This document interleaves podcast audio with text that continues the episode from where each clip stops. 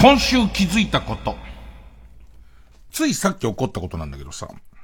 昼間、ラジオやって、で、その後番組の、その、この番組のネタ選びとかやって、で、ちょっと疲れると、会議室の床で寝て、みたいな。まあ、よく床で寝てんだけど、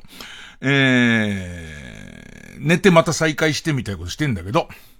そしたらさ、あの、メールでさ、えー、週刊ファミ通の担当者からさ、今日考慮なのに原稿来てませんよ、みたいな。あどうすんですか？みたいな。すごい支給のメールが来て、ちゃんと今日中に書けますか？みたいなやつが来て。で、反射的にす、ごめんね、間違えちゃって、あの、うっかりしてて、つって。なんか聞いてたのは、オリンピック関連で祝日が結構変な感じになってるじゃん。で、それとあと、ま、ちょっと先のお盆進行とかあって、いつもよりもデッドラインみたいのが、あの、手前になりますよ、みたいな話は聞いてたんだけど、俺の中では、明日がデッドだと思ってたんだけど、急にもうちょっと怒ってんの、メールが。んで、やっちゃったと思うから、すぐ、すぐ、すぐ書きますごめんなさいつって、もう、もう飛び起きて、で、書き、書いて、僕書き始めると早いんで、で、えっと、まあ、2000文字ぐらい、わーって書いて。で、したらその書き終わった頃に、あの、間違いメールでしたつって、あの、他の人に、あの、送っちゃってたって言われて、で、ちょっと切れて、あの、冗談じゃないよと。お俺も原稿はもうデッドのギリギリに出す予定なのに、書いちゃったじゃないかっつって、ちょっと怒ってるっていう。でも、あの、そもそも、もともと設定されてた締め切りなんていうのは、もう当の昔消滅してて、あまりに締め切りを破って破って、破ってもちゃんと出すっていうことが、もう何十年も続いてるから、わけはわかんなくなってるのね。要するに、えっ、ー、と、原稿落とすことはないんで、そうは言っても、ちゃんと、えっ、ー、と、デッドのとこには来るみたいな、タイトロープな関係になっちゃってるから、こういう意味のわかんないこと起こるんだけど、で、向こうも向こうで、すいませんでしたみたいなメールくれんだけど、それも違うと思うんだって、元々の締め切りは、多分一週間ぐらい前に設定されてたはず。もう、そのことを担当も俺も少し覚えてないんだよね。本来いつまで締め切りだったっていうのが覚えてなくて、えっ、と、木曜日の昼が今デッドのデッドっていうことになっているっていうことだけがずっと続いてて、今、そんなことが、そんなことが 起きました。あともう一個どうでもいい。直前に起きたどうでもいいこともう一個だけ話してもったいないから。食べられるから。ね、噛むと味のあることだから。えっ、ー、と、うちは、ポストが、自宅ね、ポストが、玄関出て少し歩くと壁にポストがついてるわけ。要するに玄関から直接中からは取れないわけ。新聞とか。で、朝起きると、その新聞受けまで新聞を取りに行くのね。3歩か4歩ぐらいだけど。で、それからあと、さらに、その前に細い路地があるんだけど、その路地を渡ったところにゴミの、その、置き場があるわけ。ね、どこまで、パンツで行っていいか問題っていう、なんか、俺多分、中学生ぐらいの時に、あの、俺の、えっと、実家もそんな感じだったから、親父がパンツのまま長官取りに行くのが許せない感じがしてたの、なんか。ね。あのー、もう金玉出てるのと同じだからねっていう。それはっていう。ね。えっ、ー、と、なんだろうな。カンナナの真ん中で金玉出てるのと同じところに分類されるからっていう。その下町の玄関先だろうがなんだろうが、ちゃんとズボンも履かずに表に出てるっていう、そのボーダーラインは、ちゃんとズボンを履いて玄関の外に出る出ないから向こう側はダメな人だから。もうそ、それはもう、国会議事堂前で肛門見せてる人と一緒だから、つって。すごい許せなかったんだけど、どんどんできるようになってきて、俺別にそのゴミ置き場だから、その道路、まあまあその3メートルぐらいの路地だけど、別に、しかも俺の家の前行き止まりだから人もほとんど来ないし、朝で人がいないんだったら、あの、T シャツに、えー、ガラパンでサンダル突っかけて、えー、ゴミ箱をもう持ってける体なんだ俺。ね。で、もうしょうがない。それはもう持ってける体だから、だ俺は、あの、なん、そのさ、ちょっと大げささっき言った国会議事堂前に肛門とは、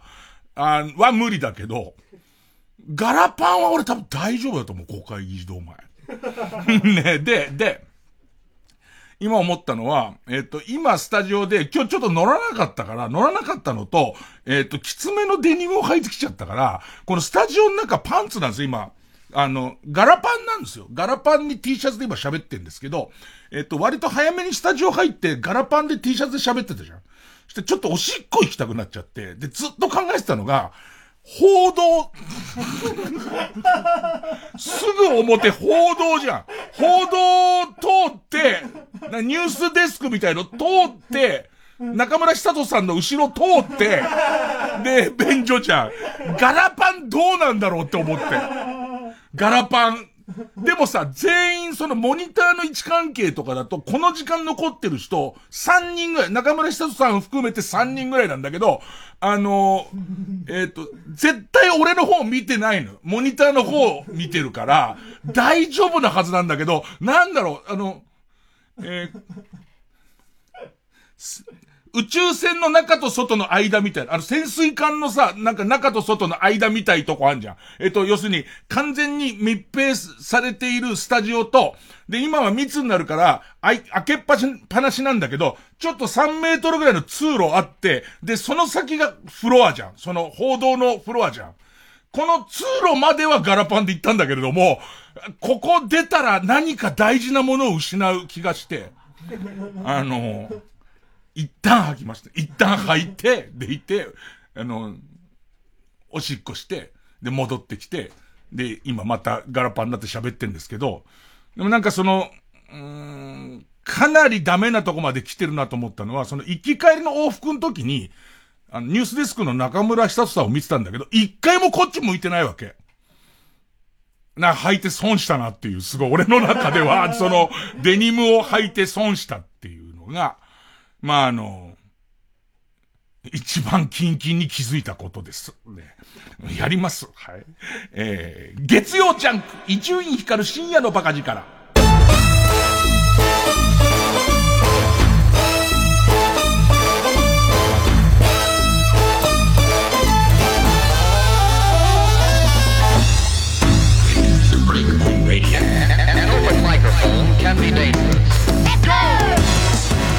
え、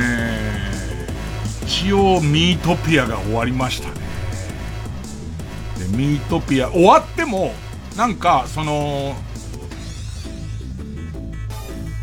他の人のやってる、こう、えー、っと、ミーが遊びに来るみたいなことができるんですよ。人気のミーが勝手に来て、なんかちょっとした、え、クエストみたいのを授けてくるのがあるので、しばらくできるんですけど、で、その、外と交流すら切ることもできるし、切らないこともできるんだけど、なんかこう、外から来ると、俺の知らないこれアニメのキャラをミーですごいちゃんと作ってるんだろうな、みたい人とかすごい来るわけ。それがやっぱり俺の中で、あの、世界観が合わないから、やっぱりこう、王貞治、三浦瑠麗、柴田理恵のところに、なんか俺、俺、あ、知らない、これ思い入れたっぷりなんだろうな、この人のっていうアニメキャラは、なんか全然合わなくて。で、えっと、まあ、一応まあ、ミートピアおしまいっていう。50何人有名人の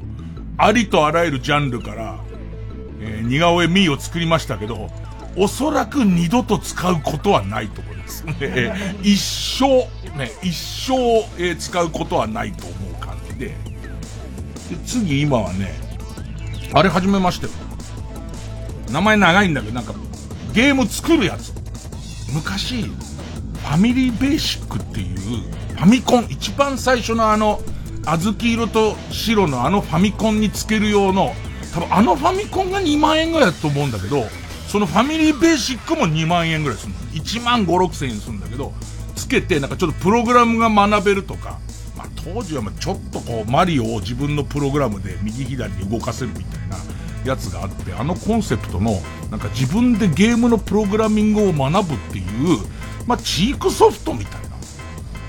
あの、やつちょっと触ってみようかなと思ったら、それハマり出したかな。なんかちょっとその話は長くなりそうだから、曲いこうかな。えー、っと、マハラージャンで、僕の好きな人。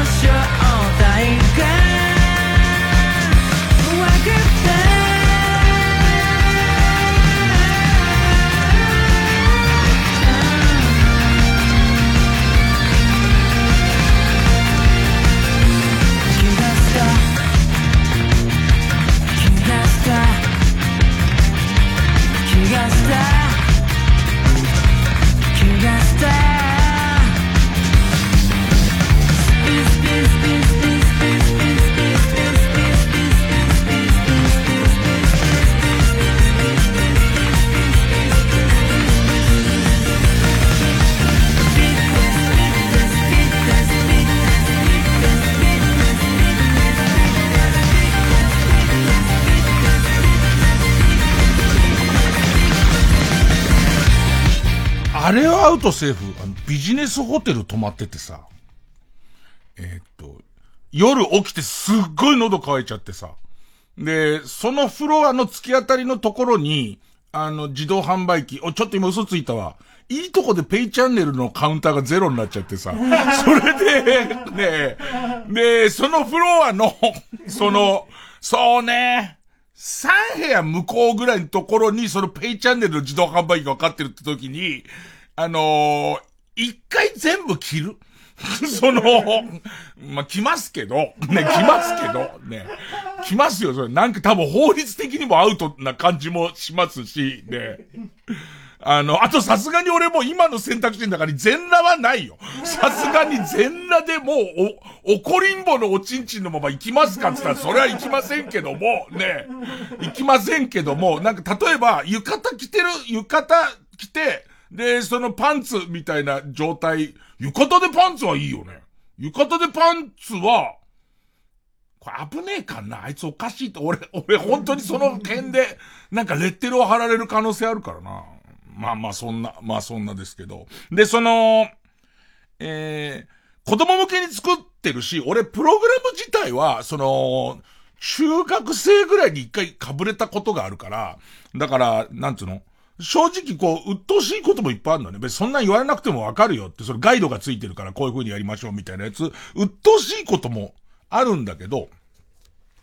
一つは狙い通り、あ、今結構なもん作れちゃうんだなとか、昔のいわゆるベーシックってさ、いわゆるこう文章をずっと打ち込んでたから、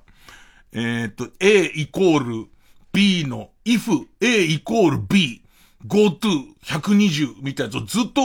打ってったから、それに比べるとかグラフィックインターフェースですっごいわかりやすくなってるのとかに、あ、今こうなんだって感心するのと同時に、なんか、ああいうものなのに、デジタルの、すごいデジタルの最先端のものなのに、なんかノスタルジーみたいなもんが湧いてきて、あ、これはこういう風に動いてるんだっていうのが分かった時の、その俺が中学校ぐらいの時の、えー、っと、ゲームって、ストップかけると、プログラムリストが全部見れて、で、なんかこう、今、映像とか、その画面で見てたものが、あ、こういう仕掛けで、こういうことになってるんだ、みたいのが分かった時の、なんか、あの、とてつもない秘密を知ったぞとか、ここの数値を変えると、あの、とんでもなく、こう、えっ、ー、と、変なことが起こるみたいのが、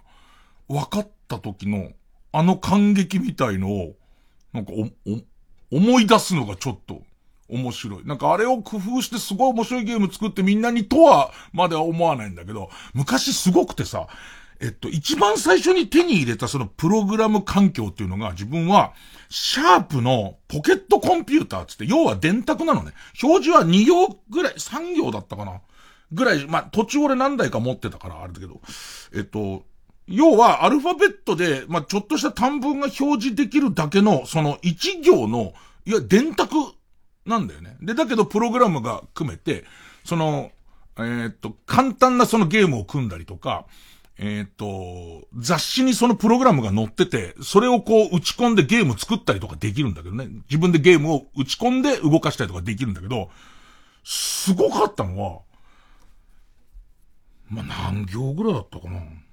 まあ、ポケットコンピューターは200行とか500行ぐらいのその文章を打つだけなんだけど、それが動かすと全然動かない。どうやっても途中で止まっちゃうわけ。で、何度見ても、そのプログラムの、その雑誌のプログラムと見合わせても、何の打ち間違いもないのに、絶対エラーが出るわけ。そうすると、2ヶ月先の号に、あの行間違ってましたって出るのね。そんな時代。ね、そんな時代の、あのー、まあ、プログラムいろんなの作ったんだよな。なんか最初自分がすごいことやったなと思ったのは、え、っと、コンピューターとじゃんけんをするプログラムを作って、で、なんかその、自分なりに、え、っと、向こうがグーチョキパー出してくるっていうのをまず作って、で、その後、え、自分がグーって言って、あ、向こうがパーだったから負けたっていう、それを、ちゃんとグーチョキパーを入力して勝ったか負けたかを向こうが出してくれるように変えて、で、さらには、えっ、ー、と、今何勝何敗かっていうのを表示できるようにして、で、さらによくわかんないのが、二つのプログラムを走らせて、コンピューターの中で延々とじゃんけんをずっと勝手にしてて、で、その今の時点でどっちが何勝何敗かっていうのが出るっていうプログラムにして、でいて、それをもう延々と回して朝起きると、こう、ずっとやってると、あのー、大体勝敗って五分五分になるっていうことを見るだけのプログラムを作って、で、友達に見せて途中から、なんだもうよくわかんないって。その、やろうとしていることがよくわからないって言われるみたいな、あの頃の感じとか思い出して、で、きっと未だに、おそらくあの、任天堂のソフトで、友達に惹かれるところまで頑張る人とか。ねえ、えー、いるんだろうなとか思いながら今ちょっと作ってた。ジャングル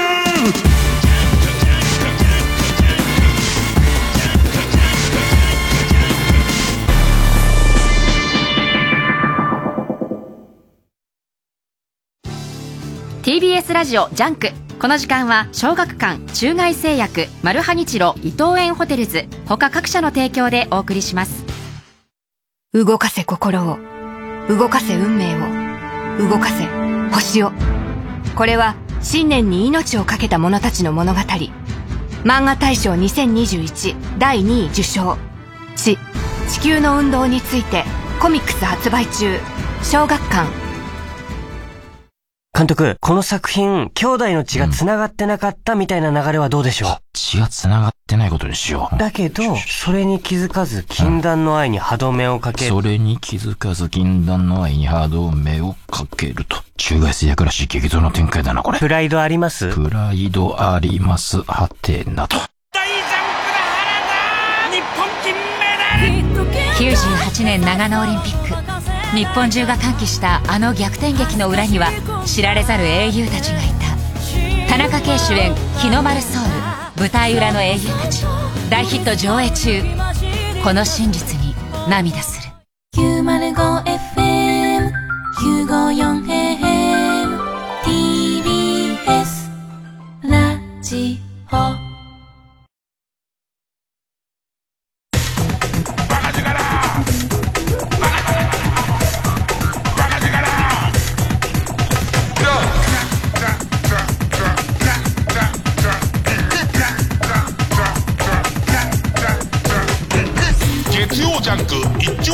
深夜のバカ力最初のうちなんか僕がこれ、その、当時さ、うち兄貴がそういうコンピューター好きだったせいで、5歳下の俺にそういうお風呂が回ってくるっていうシステムだったんだけど、当時それクラスメイトなんて、そんなコンピューターなんか何もわかんない時だからさ、これ俺が作ったんだぜっていうだけでびっくりしちゃうわけ。これ俺がプログラム組んだんだぜって、最初のうちのじゃんけんをする、その、プログラムあたりは、すげえ喜んだんだけど、最終的に、俺が寝てる間ずっと動いてて、途中で最大何連勝したよ、みたいな。その、映画何連勝したみたいのが出て、13連勝してんだよ、これ。1回っていう、夜中に、みたいあたりからみんな何を言ってんだろう、この人はっていう。で、何が面白いのかははよくわかんないけど、興奮してんなっていう感じになってったっていうのは、よく覚えてますけどね。で、その後、割と大人、高校生ぐらいになってから、そのファミリーベーシックっていうものが世の中に出てくんだけど、なんかファミコン自体が、今の PS5 まではいかないけど、すごい品薄の時期で、で、特に年末とかは、あの、年末年ごまかしてアメ横でバイトしてたから、その、おかち町に大きいディスカウントショップ、竹屋っていうディスカウントショップが、今もあんのかな？あったんだけど、あそこでさ、おじいちゃんとかがさ、間違いなく、その孫に、ファミリーコンピューターを頼まれてるのに、えー、っと、ファミリーベーシックを、要するに周辺機器のファミリーベーシックを買ってっちゃってるのを見て、大変だなっていうね、おそらくバリ増言を浴びせられるんだろうな。ファミリーベーシックは単体では動かないから、そのファミコンとくっついて初めてのやつだから、なんかその、雑に買ってて、なんかわかんだよね。祖語が生じてるんだけど、なんとなくこれでいいってなっちゃってるのが。それが俺のファミリーベーシックの思い出かな。ええー、で、今週はね、今週はあれですわ。あ土砂降り。昨日すごかった。またこれもさ、土砂降りで大変なことになっちゃってる地域がいっぱいあるからさ、その熱海もそうだしさ、その九州だとかさ、広島もそうだからさ、お前、その程度のことで怖いとか言ってんじゃねえよって言われるかもしんないけど、俺ね、えー、っと、そのウォーキングの歩数で賞金当たるみたいな昼間のコーナーやってんのに、今週すごい雨降ってるから、あの、全然歩けてなくて、それ、さすがに申し訳ないな、つって。で、えっと、昨日の昼間かな？一昨日ぐらいの予報だと、もう結構昼間から雨降るになってたんだけど、それが午後ぐらいになって、さらに雨雲レーダー見たら大丈夫みたいになってるから、ちょっとこう、うろうろしてたのね、都内を。で、うろうろしてたら、何時頃かな、あれ。夕方の、夕方だったよね。夕方の4時ぐらいに、あと歩いて家まで25分ぐらいのところで、なんかあの風の急にちょっと冷たい風が無風だったところに冷たい風がスッて吹いて、空が暗くなる。あ、これやべえやつだったんじゃん。なって、ほんで、その雨雲レーダー見たら、雨雲レーダーすごいよね、今。5分後に降りますみたいな。5分後ぐらいから、しかも急に降りますよみたいに出て、これ無理していくのやべえかなって。カバンにパソコンとかも入ってるし、やべえなってなって。で、一旦、スタバ、あの神楽坂の入り口のとこにある、スタバ、スタバの中でもちょっとなんか、なんつうの？ね。いけすかなくはないよ。スタバス的なところだから、全くいけすかないなんていう発想はない。じゃあ今何の言葉を選んでるの？今。意識の高い。ねえ、意識の高い感じのスタバが神楽坂の入り口なんだけど、あそこでもうやばいってなって、そのスタバに駆け込んだね。したら、そこそこお店も混んでて、で、あるのが、えー、っと、その、外堀通りったら、大きい通り、大きい通りに面したそのガラスに向かってる席なわけ。で、えっと、そこで、あのアイスコーヒーの一番でっかいやつ、ベンティーですか？みたいな。一番でっかいやつがそれなら、それで、なんつって。で、でいて、その一番でっかいコーヒーを頼んで、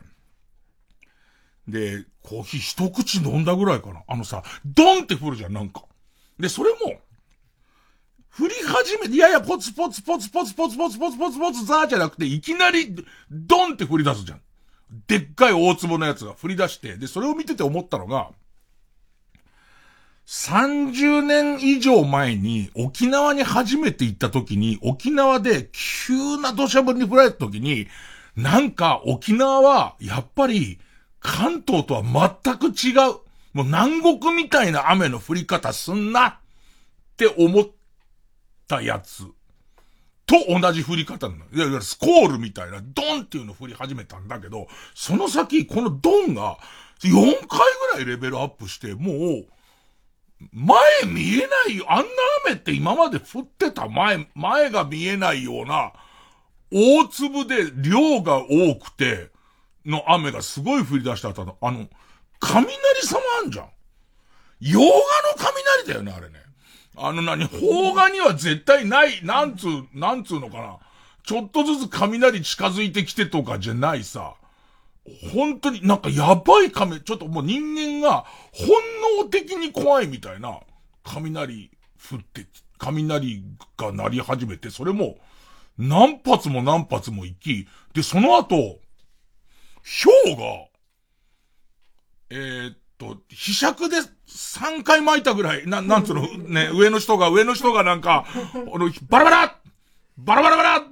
バラバラバラって降ってなくなるみたいな。えー、今の氷みたいで、言ってるそばから氷もなくなっちゃうから、氷だったのかだったんじゃないかも。わかんないみたいなやつ。あれ多分黒沢明の映画で豪雨っていうシーンで用意スタートであれ降らしたら黒沢明にバカ野郎って言われて、そんな雨は降らねえよって言われて、ね。黒沢組を秒でクビになるような、豪雨つったって日本にそんな雨降るかバカって言われるような、雨すげえ降ってきてびっくりしちゃって。で、しかもそこそこ長く降ってたよね。1時間ぐらい降ってて。で、その間、その、やることないからさ。やることないから、ノートパソコン出して、で、この番組のネタを選んでるわけ、ずっと。ね。すごいシュールだよ、なんか。神楽坂のスタバの中でもかなり俺は意識が高い人がいたりとか、神楽坂でデートみたいな人が使うんだろうなっていうスタバで、窓際で、なんかわかんないけど、うっそみたいな雨降ってるところに、まあ、君たちの送ったどうしようもない。ひどい。ねえ、ひどいこうネタを選ぶんだけども、特に、あの、歌。あの歌はこうきと聞こえたらのネタって、ちょっと口、口ずさまないと本当に面白いかどうかわかんないから、ちょっとこう、まあ、脳の中でちょっとこう再生するじゃん。で、それがたまにすごい面白いと出ちゃってんだよね、なんか。出ちゃってる、出ちゃってて、あ、出ちゃってる。周りに聞こえてるかどうかわかんないとか。あとその、えっ、と、夜中の2時半ぐらいに深夜放送だっていうことで読んでるから許されてる。もしくは、許されてると思い込んでて、後で、えっ、と、俺が、あの時は許されてると思ってたんだよなーって、えー、牢屋の中で思う、あの、レベルのネタだからさ、夕方の神楽坂のスタバではさ、もう、パソコン画面に表示してていいかどうか怪しいネタばっかりなわけ。ね、なんか、周りにもいたよ、パソコン開いてる人いましたけども、おそらくどの一人のパソコンにも大陰唇とは表示されてないんですよ。こっちは大陰唇としか表示されてないですから、こっちは。ね。で、そうするとさ、もう後ろに殺気ばっかり感じ、その体勢だから、俺、えっと、自分はガラス窓に向かってて、俺の後ろを人が通ってるから、しばらく熱中して、そのネタの死者選択をやってると、後ろで誰か覗いてんじゃねえかと思ったら怖くてさ。そんな形で今日これから選ばれるネタは、みんな選ばれてますから。ね今日これから読まれるネタは、神楽坂のスタバで選ばれたっていうことをね、ちょっと考えてもらうと、より面白くなるとは思う。チ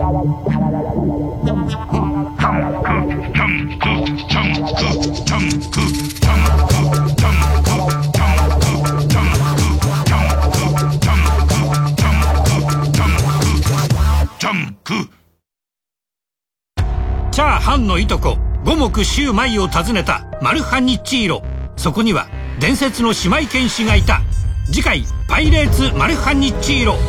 香りと旨味が織りなす技。ダブルスープ仕立て。うまい。参った。マルハニチロ。TBS ラジオ公式 Twitter アカウントでは毎日さまざまな情報を発信しています。これから始まる番組情報やゲスト情報さらには放送の裏話もお届け。たまには中の人の心の声のつぶやきも TBS ラジオをより身近に感じられる公式アカウント Twitter で TBS ラジオと検索しアカウント TBSR アンダーバー PR をフォローさらに TBS ラジオ YouTube 公式チャンネルでもさまざまなコンテンツを配信中ぜひチェックしてください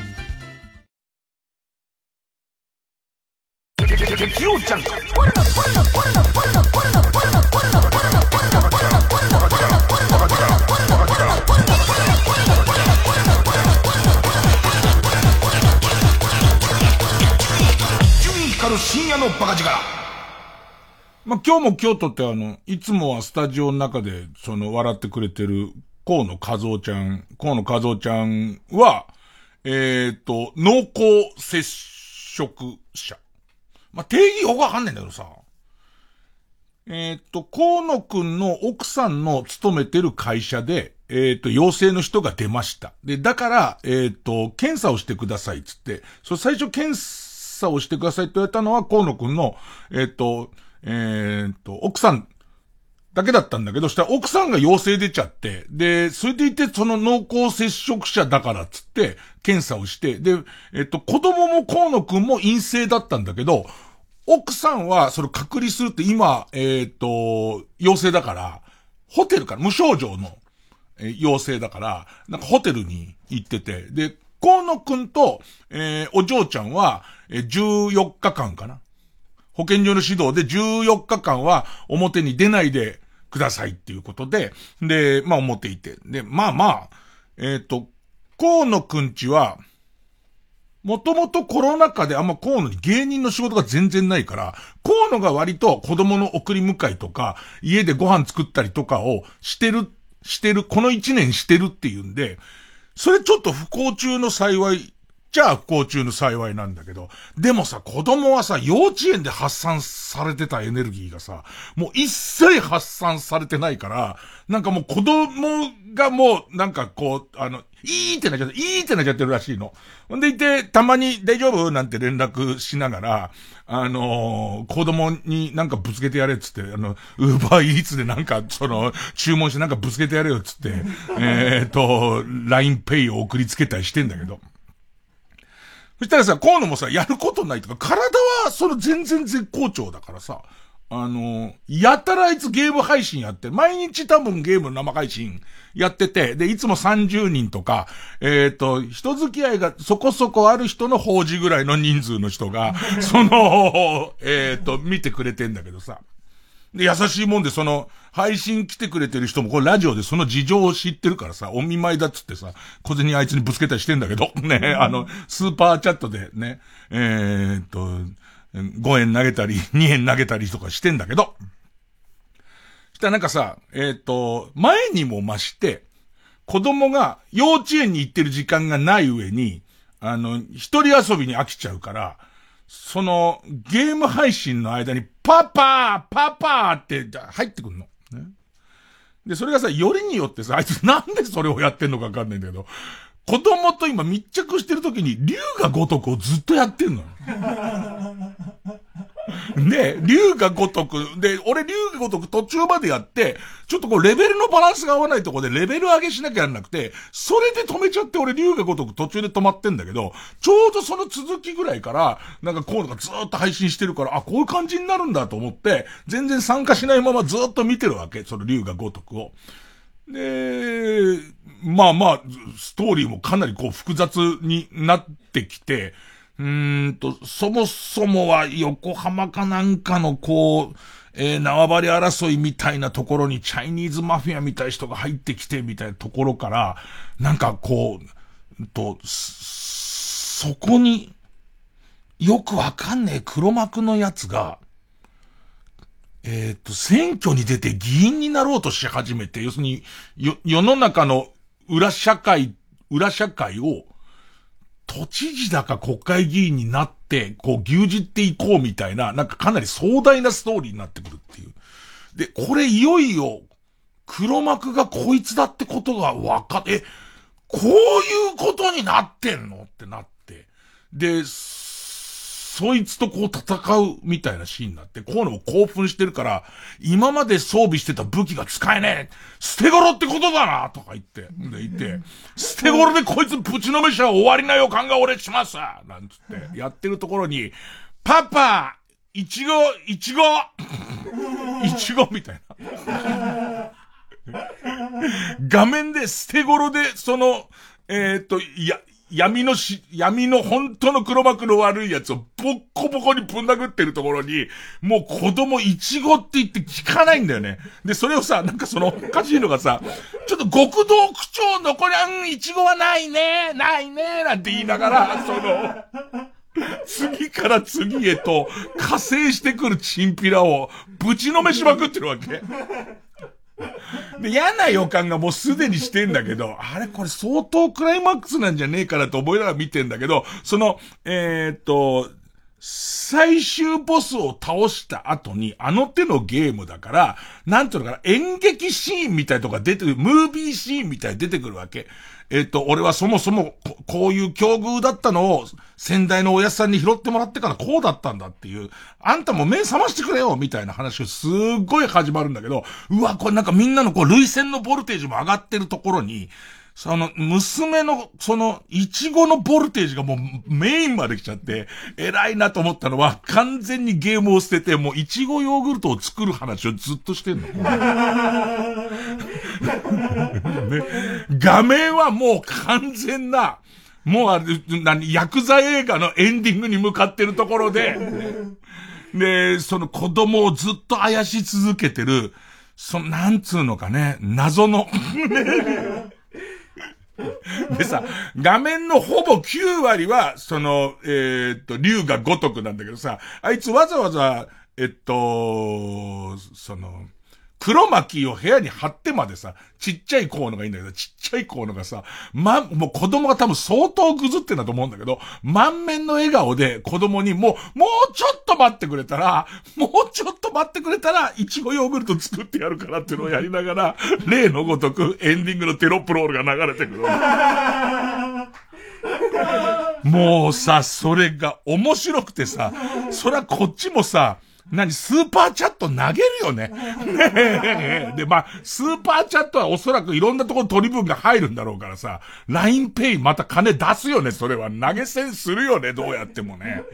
な、今、あの、河野くんが心配だよっていう人はですね、あの、河野和夫チャンネルで、えっ、と、たまに、えー、ゲーム配信をやってますから、あの、見舞い金を5円ばかりぶん投げてやるといいかなと。月曜ジャン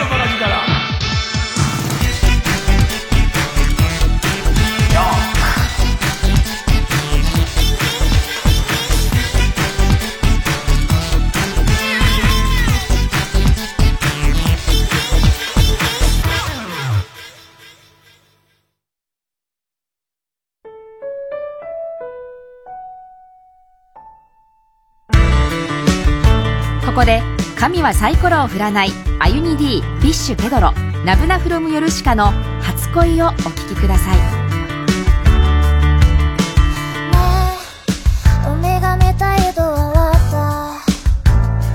君のようにはうまく笑えなかった。いつか連れて行くねって指切りをして少し恥ずかしくなって。わざとおどけてみた。夏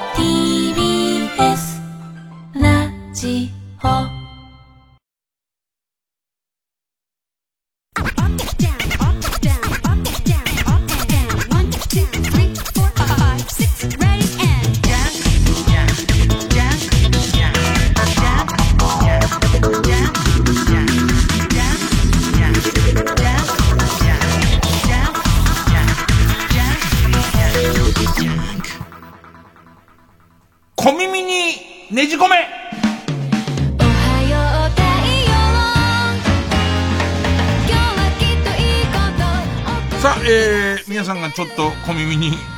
挟んだ、えー、ニュースをですね、えー、無理やりこの時間ラジオを聞いてる人の小耳にねじ込もうというですね、ちょっと重めの中耳炎にしちゃおうという、そういうコーナーです。ね。えー、でもなんかね、いろん、いろんなニュースあるね。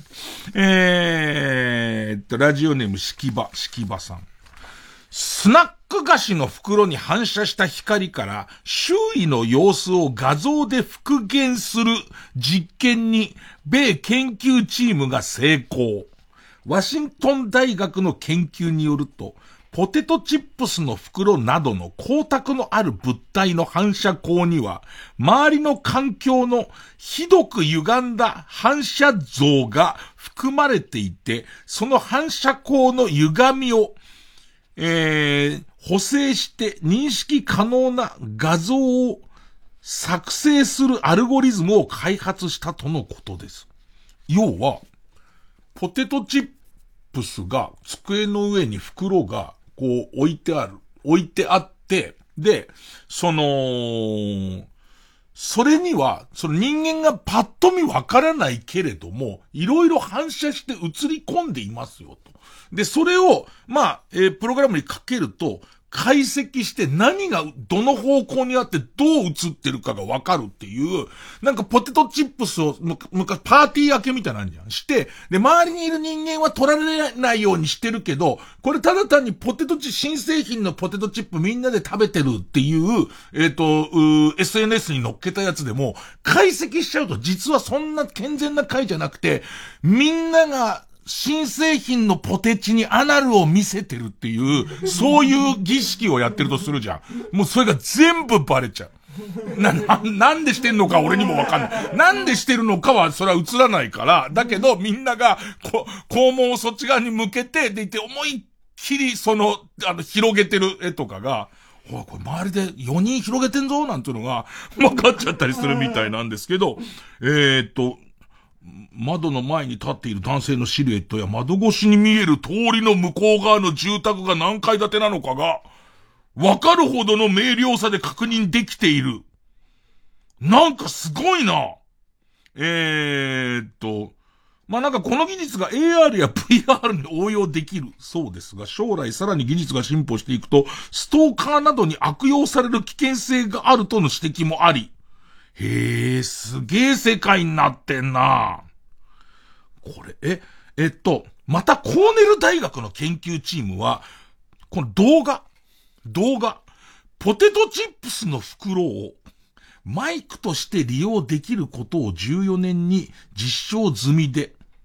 うほうえポテトチップの袋が置かれた場所で、メリーさんの羊の MIDI ファイルを再生し、袋の振動を撮影したハイスピード動画を処理することで歌の復元ができる。ええー、どういうこと？うわ、なんかすげえぞ。すごすぎて、すごすぎて少し気持ち悪いぞ。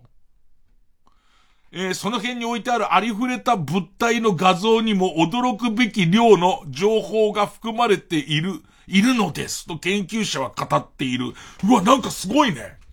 なんかその、よくあんじゃん、なんかさ、自宅で配信したらさ、とんでもないものにとんでもないものが映ってるとか、あとなんか今はすごい高解像度の写真なんで、瞳に映ってる景色で、その家バレするみたいなこと言うけど、すげえな。その、音声は切ってるから大丈夫よっていうことになっても、そこの、その真ん中にポテトチップスの、だみんなだからポテトチップスのただ単にその 4K なのか 8K なのかわかんないけども、で、さらにコマ数も多い動画を撮ってて、でいて、えっ、ー、と、音声は全く切ってるにもかかわらず、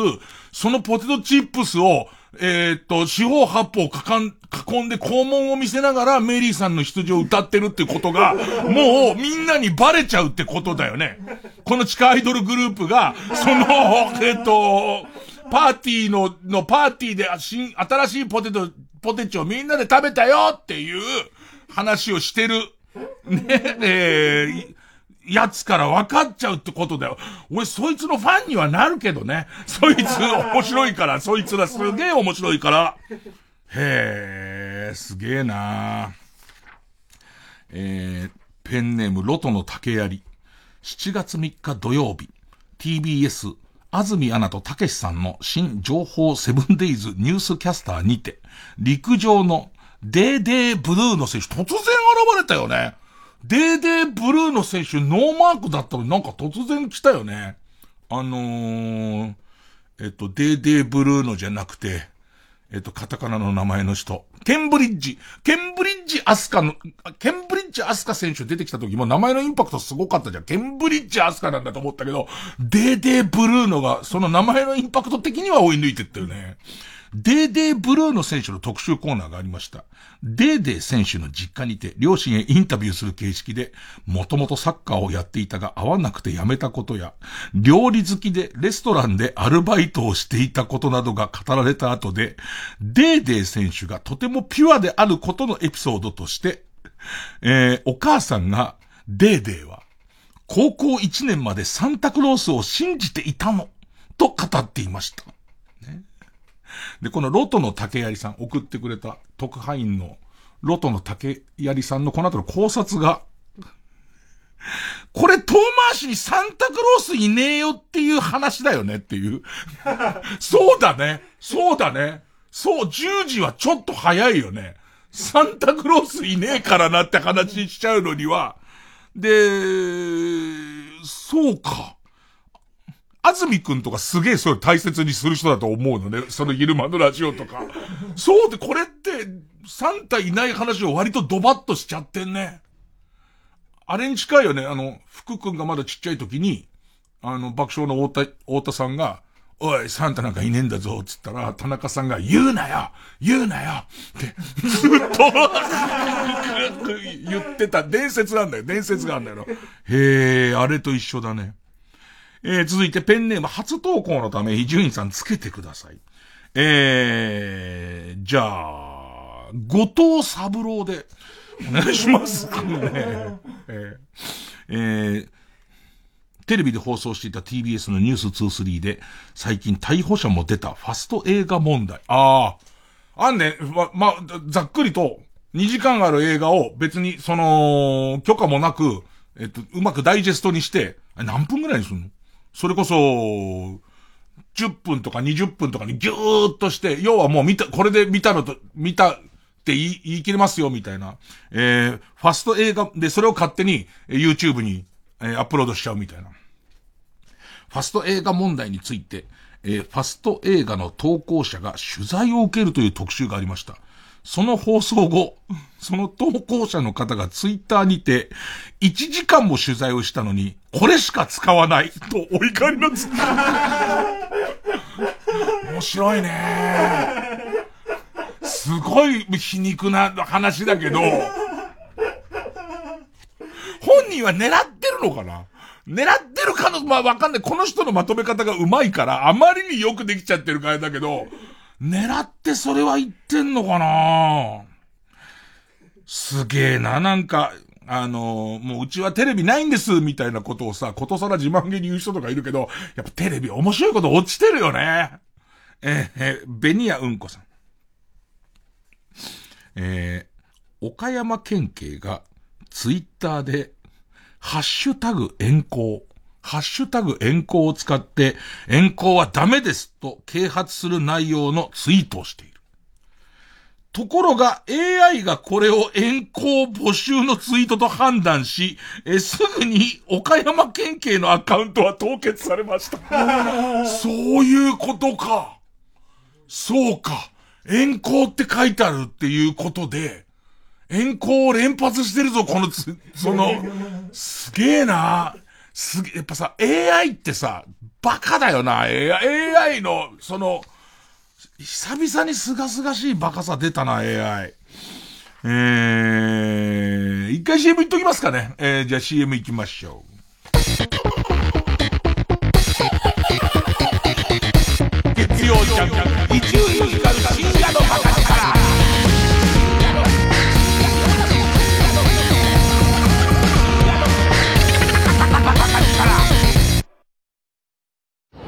松田くん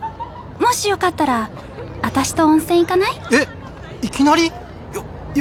よ、喜んで。よっしゃーこれで5人目 !5 人目？仲間が増えればどんどんお得。伊藤園ホテルズの学割プラン。いい湯加減旅加減伊藤園ホテルズ藤巻亮太です。僕が主催する野外音楽フェスマウント藤巻を山梨県山中湖交流プラザキララで開催します。富士山をバックに素晴らしいアーティストの皆さんとの音楽をお楽しみください。日程は10月2日土曜日です。感染症対策を行って皆さんをお迎えします。ぜひ会場でお会いしましょう。TBS ラジオ公演マウント藤巻2021チケット好評販売中。詳しくは TBS ラジオホームページイベント情報。またはサンライズプロモーション東京。0570-003337まで。TBS ラジオ905954 TBS ラジオジャンク。この時間は小学館中外製薬マルハニチロ伊藤園ホテルズ他各社の提供でお送りしました。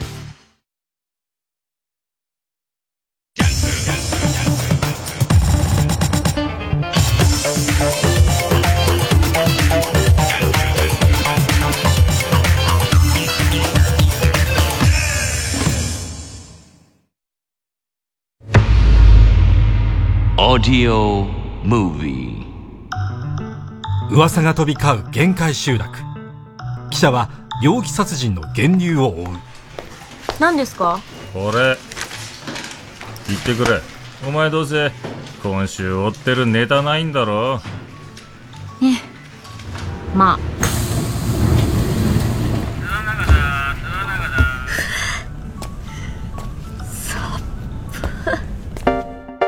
話題のノンフィクションを元に書き下ろした高音質オーディオドラマ「つけびの村」by オーディオムービー出演舞羽美美中村隼人ほか全6話を好評配信中です。この作品は各種ポッドキャストサービスなどから無料で楽しめます。詳しくはオーディオムービーで検索。この物語は事実を元にしたフィクションです。TBS ラジオ公演サンリオかわいいミュージカル「フロムハローキティ」上演360度回転劇場で世界一かわいいミュージカル。ハローキティと仲間たちの誕生の物語。サンリオピューロランド25周年を記念した最大のショーミラクルギフトパレード特別版。世界を一つにみんな仲良くをテーマに上島幸雄が演出。出演は高崎翔太後藤大宮崎光大ほか。今をときめく俳優たちも登場します。7月26日から IHI ステージアラウンド東京で開催。サンリオの可愛いがギュッと詰まった世界をご体感ください。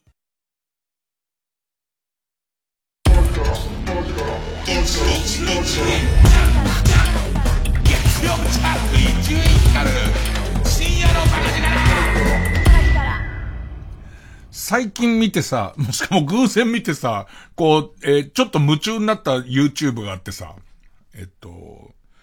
昼間の番組で今週のメッセージテーマが、蛇の話って言ってすげえ雑な、えー蛇に関する、あのー何でもいいです。蛇に関わる話だったら何でもいいから送ってくださいっていう。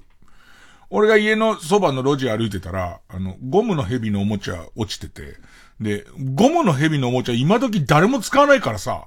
俺の子供の頃はなんかリアルなゴムの蛇のおもちゃやたら売ってたんだけど、あ、見かけねえなと思って、珍しいゴムの蛇のおもちゃ、こんな東京の路地裏に、都会の路地裏に落ちてると思ったら、あの、本当の蛇だったっていう。ねえ、ええまあ、そんなどうでもいい、まあ、ことを送ってもらって、いろんなみんなが蛇話を送ってくれてる中に、あの、マムシ。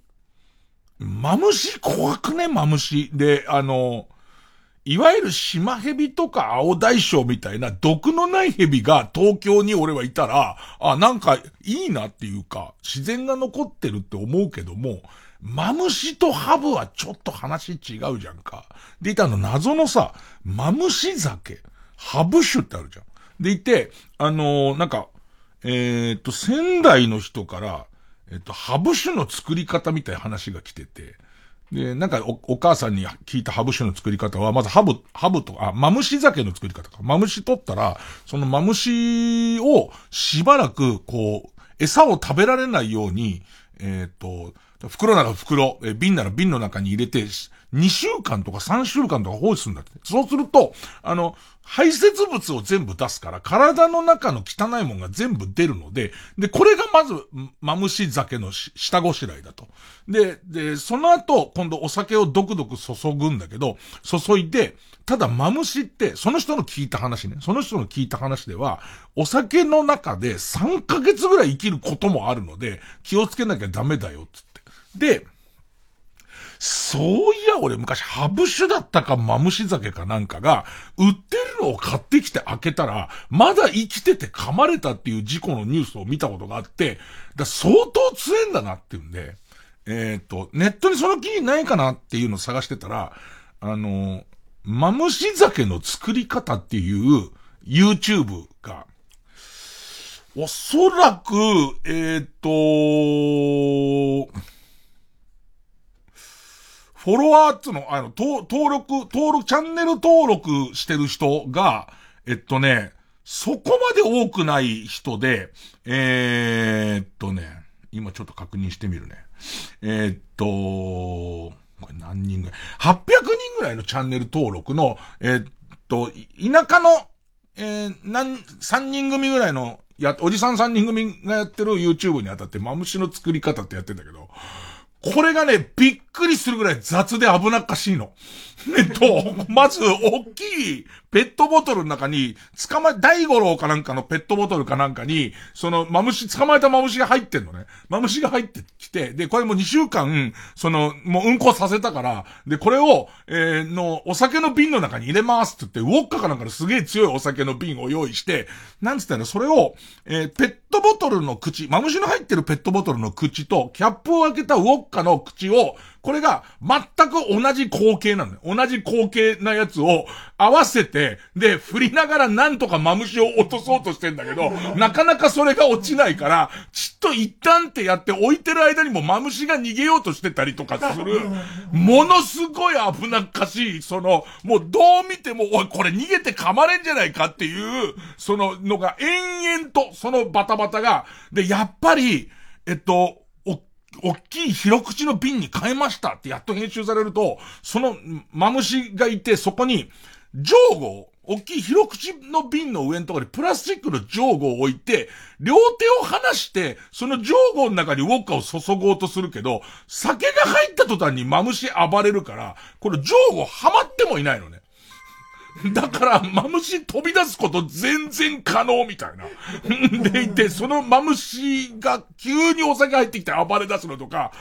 もうずっと見ちゃう。でいて、ここ、俺は何を期待してんのかわかんないんだって、ま、噛まれろって思ってるわけじゃないよ。ないんだけど、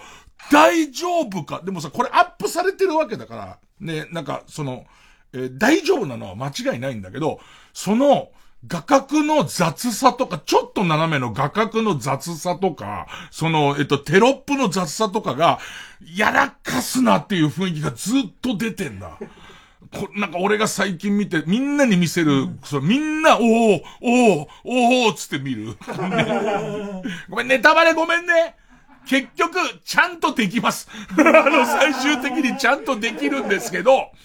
やっぱね、なんか最後まで見ちゃったね。7、8分の動画なんだけど、最後まで見ちゃったね。本当に危なっかしいよね。見てて。あの、まあまあこんなやつなんだけどねって言って、えっと仕事に入ろうとすると、ちょ、ちょ、ちょ、最後まで、ちょっと最後までっていう感じの。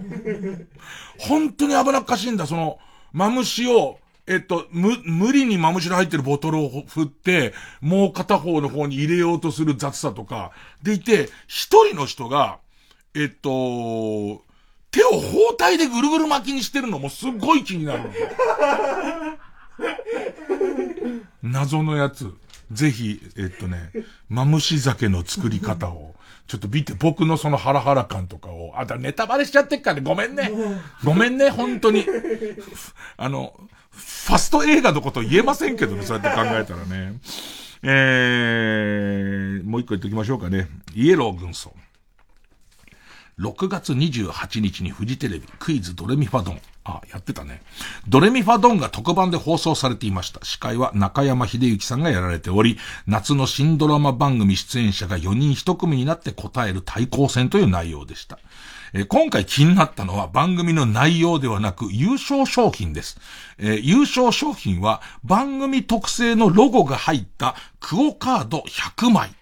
はい。で、1枚1000円のクオカードを100枚で、別にこう、番組特製のクオカード、ロゴが入ったクオカードなん、なんですが、視聴者プレゼントも特になく、え有名なタレントさん4人に1000円のクオカードを100枚、10万円っていうか、おそうやって考えると、うんって感じするね。なんかね。なくてもいいのにっていう。別にそれ超有名タレントの、が、その、なんと、超有名タレントとはいえ、じゃあ番組で100、100、100万円、一人に100万円当たりますよ、みたいなやつは、多分本気度が上がるから面白くなる要因だし、1000万円ってなると、うわ、これはそのタレントの本気が見れるってなるけど、10万円って微妙だよね、なんかね。すげえ微妙だよね。本当だ？はいっていう。ね、ああ、ありがとうございますっていう感じのやつだね。えー、また次回放送があった時はクイズドレミファドンの優勝商品が今からワクワク楽しみですと。えー、いうことで。いろいろ小耳に挟んだら送ってください。やっぱりね、なかなかね、ネットとテレビと全部ってのは見られませんので、あの、ファスト映画のやつよかったよ。落語みたいなオチだもんね。1時間喋ったじゃないですかって。それをあんな短くされちゃったら、こっちサイドの趣旨が伝わらないじゃないですか。うーん、そうだね。長いものをね、勝手にこうやって切って、で、これでわかりますよっていうのはちょっとね、無理があったかもしれませんね。みたいなやつ。落語だよ。えー、曲、リトルブラックドレスで夏だらけのグライダー。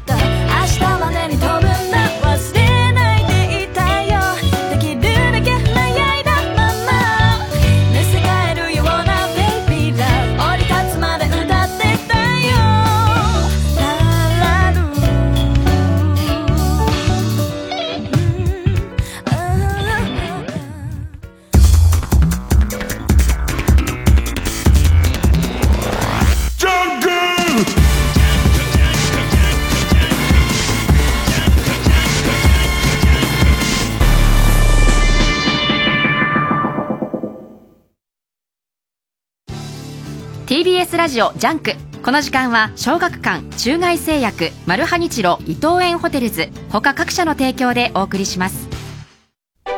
ドラマも大ヒットしたミステリー漫画「テセウスの船」その作者東元俊哉が最新作では日本中を感動で包み込む。医療ヒューマンドラマ「プラタナスの実」小児医療の最前線で描かれる家族の愛。小学館からコミックス発売中。大沢優里です。小沢昭一の小沢昭一的心が CD ボックスで蘇ります。昭和の傑作選を中心に CD7 枚ボーナストラックも収録した8枚目のベスト版。大沢優里プロデュース小沢昭一の小沢昭一的心ベスト10日本コロンビアより販売中。税込み1万3200円。詳しくは TBS ラジオのイベント情報をご覧になってください。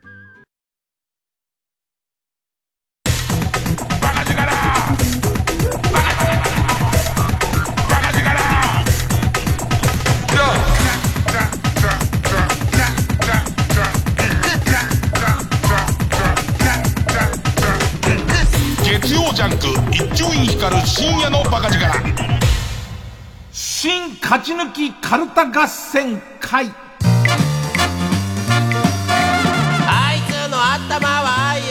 えー番組オリジナルのカルタを作ろうという新勝ち抜きカルタ合戦会です、えーこのコーナー毎回2つのテーマのカルタが戦って生放送で番組を聞いている皆さんからのメール投票で勝敗を決めますで対戦するのは前の週に勝ち抜いたカルタと、え現在たくさんのテーマを同時に募集している予選ブロックの中で一番盛り上がっているチャレンジャーのカルタです、え勝つごとにあ行が家行家行作業と進んで、え負けると予選ブロックに戻ります。で和行まで勝ち抜けばカルタはがん完成でゴールインです。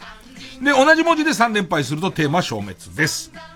えー、さあ、今回の対戦カードですが、まずは現在勝ち抜き中、NHK のど自慢大会の司会者となって、個性豊かな出場者の人となりと歌う曲名を紹介しようというテーマの NHK のど自慢出場者紹介カルタ、今週は家業。あの、崖っぷちから戻ってきたんですけど、なんか先週でもう、掴んだっていう人が相当多い。で、俺もなんか、スタバで、掴んだなーって思った。ねすげえなーと思った。先週の聞いた感じ、なるほどね。こういうことねっていう。えー、対する予選ブロックから登場のカルタは、あなたのセブンルールの中でも、取ってつけた感の強い6番目のルールがテーマの、俺のセブンルール6番目カルタ。で、えっ、と、和行で停滞してるんですよね。えーまあ、勝てば上がりというところまで来ています。えっとね、先週、すごい昼間の番組いっぱいで申し訳ないけど、先週、昼間の番組で、あの、作家さんなんつったっけ？えっと、えっと、元屋さん。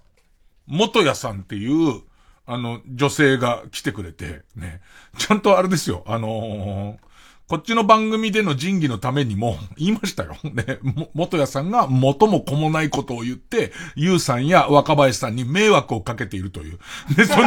えーっと、ゆうさんや若林さんがそれを何とかするプロっぷりが僕は面白いと思ってるっていう話は面と向か逃げずにちゃんとしましたね。ただ雰囲気はなるべくいい感じでしましたけどね。えーえー、ということで、えー、じゃあ対戦行きましょうか。なんか僕の、その、予想、当たる時と当たらない時あるんですけど、名勝負になりそうな気がしてます。えー、まずはこちらから。NHK のど自慢出場者紹介カルタ。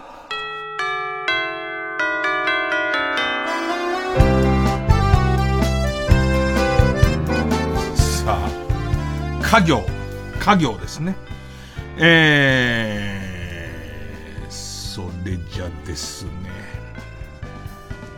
ペンネームスズムシ食べた。か、変わった趣味を認めてくれた父の葬儀に自分なりの清掃で出席しようとしたところ、長男のくせに、てめえなんて格好してやがるんだと怒られ、喪服に無理やり着替えさせられてしまったそうです。歌いますのは、おにゃんこクラブで、セーラー服を脱がさないで。掴んだなっていうね。完全に掴みました。そういうことなんですよ。ね。手前だけだとアナログ太郎くん的で終わっちゃうじゃないですか。違うんですよ。こういうことなんですよ。えー、ペンネーム、花札総理大臣か。金に困って村のご神体をメルカリで売ってしまいました。すぐに村民に、村民に、あ、村民にバレる前にすぐに逃げるそうです。歌いますのは、吉幾三で、オラ東京さ、行くだ。これ歌っちゃうと、逃亡先が分かっちゃいますからね。変えた方がいいんですけどね。えー、えーペンネーム形状記憶老人か、勝手に始めた YouTube のチャレンジ企画で、勝手に苦しむ YouTuber を見て、いつも思いながら歌うそうです。沢田健二で、勝手に仕上がれ。この感じわかりますよ。これの設定ってすごい難しくて、やっぱりこう、その、自分たちもそうなんだ。自分たちも、その、ラジオとかで一番困るのは、自分に与える罰ゲームを自分が食らうじゃないですか。自分が食らって、それを、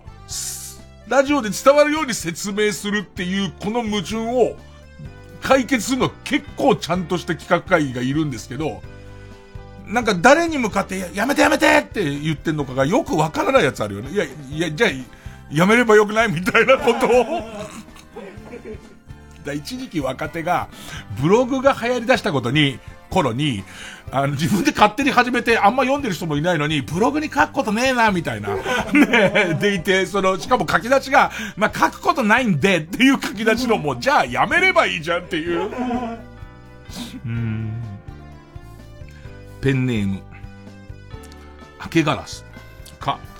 体中にマーガリンを塗って、我が家の愛犬の前に寝そべっていた友人と目が合ってしまい、なんと声をかけていいのやら。歌いますのは沢田健二の勝手にしやがれ勝手にしやがれ。勝手にしやがれなこと多いですけどね。えー、ウルトラマンキーだったのか。カツラなのがバレバレなんですが、本人は我々が気づいていないと思ってるようなので、こっそり大型扇風機を近づけて、生放送ならでの、ならではのハプニングを視聴者の皆さんにお届けしたいと思っています。歌いますのは生き物係で風が吹いている。やっぱ最後、うまいっていう感じで終わっちゃうね、やっぱね。うん。ペンネームそろそろ旧姓中山か。彼女の世界的な画家になりたいという夢を応援したい一心で、たくさん高い絵画や壺や、挙句の果てには仏壇を購入してあげたのに、会社に横領がバレそうという相談ラインを送った途端に、連絡が完全に途絶えてしまったんだそうです。歌っていただくのは、大江千里でかっこ悪い振られ方。そういう問題ようはないと思う。そういう問題じゃないと僕は思いますよ、これは。事件だと僕は思いますペンネーム生ウニか。仮面をつけていて、私は素顔を見られた女性、仮面をつけていて、私は素顔を見られた男性と結婚をしなければいけない定めのもとに生まれていますという女性と、ならば結婚する約束をして素顔を見たら、トム・ブラウンの布川さんにそっくりだったそうです。歌いますのは、大沢敏之で、そして僕は途方に暮れる。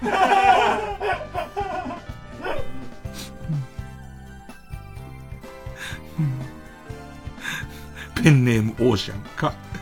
掛川花鳥園で、静岡じゃねえから俺一回行ったら、フラミンゴとかいっぱいいんだよ。鳥と花花鳥園。掛川花鳥園で働いていましたが、檻の扉を閉め忘れ、大目玉を食らったそうです。歌いますのは、サイモンガーファンクルで、コンドルは飛んでいく。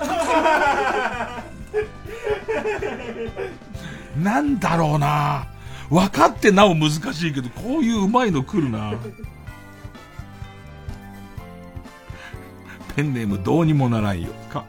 軽はずみな発言で炎上し、あれよあれよという間に引退に追い込まれた元 B 級タレントだったこの方。顔だけはそこそこいいので、今でも芸能界への未練を SNS で発信しつつ、謎のパトロンを集めて日々をしのいでいるそうです。歌いますのは松任谷由実で、あの日に帰りたい。ペンネムキャンディーウォーホール。NHK のど自慢出場者紹介カルタ。か、買ったばかりのルンバを早速試そうとスイッチを入れたところ、突然猛スピードで動き出して、エスプレッソマシーンの棚に直撃し、落下したマシーンの下敷きになった粉まみれのルンバは、香ばしい香りに包まれながら、たった一日で壊れてしまったんだそうです。歌いますのは、西田沢子で、コーヒールンバ。完全な。難しいな。やっぱ掴んでなお難しいね。えー、ペンネーム、ペンネーム、えー、桑畑理恵を、き、騎乗位最強説を唱える大学のご友人と、後輩位最強説を唱えるご友人の間で、童貞の彼は作り笑いをしながら聞き流す毎日だそうです。歌いますのは、アドで。出ましたね。えー、アドで、うっせぇわ。えー、これを神楽坂のスタバで僕は選んでいますよ、えー。ラジオネームブラックドラゴンズ。昨日行った居酒屋で隣の席にいた霜降り明星の粗品の真似をして大声でしょうもないツッコミをするワニマのメンバーにいそうな若者も嫌いですが、その隣にいた、すいませんね、こいつバカでと、自分はまともですよずらする同レベルのバカも同じぐらい嫌いだそうです。歌いますのは、アドで。ね、うっせえわ。ねえー、ペンネーム電柱理論。き、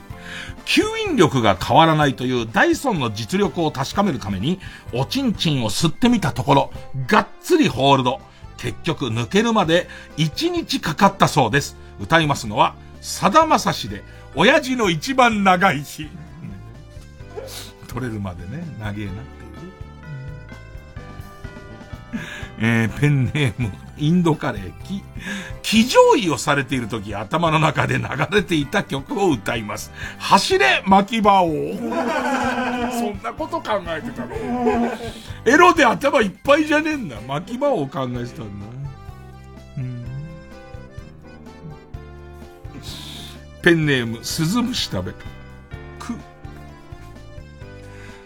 具はラーメンの邪魔。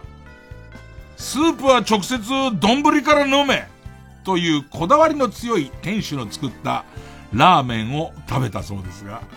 やはり具とレンゲはあった方がいいと思ったそうです。歌いますのは、リサで。もう